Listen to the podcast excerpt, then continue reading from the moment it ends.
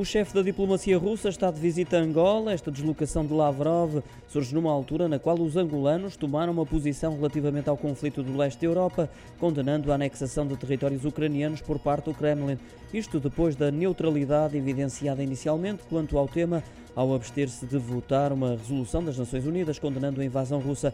Angola parece assim mais próxima agora de países como os Estados Unidos da América e dos 27 que compõem a União Europeia. Como consequência disso, mais distante da Rússia. É neste contexto que Sergei Lavrov, ministro dos Negócios Estrangeiros russo, se desloca a Angola e será certamente tema de conversa nas reuniões de trabalho agendadas para amanhã com o seu homólogo Tete António, o presidente angolano João Lourenço. O ministro russo irá ainda visitar o memorial Dr. António Agostinho Neto, bem como o jazigo do ex-presidente angolano José Eduardo dos Santos, assim como o Museu Nacional de História Militar e ainda a Escola da Embaixada da Federação Russa.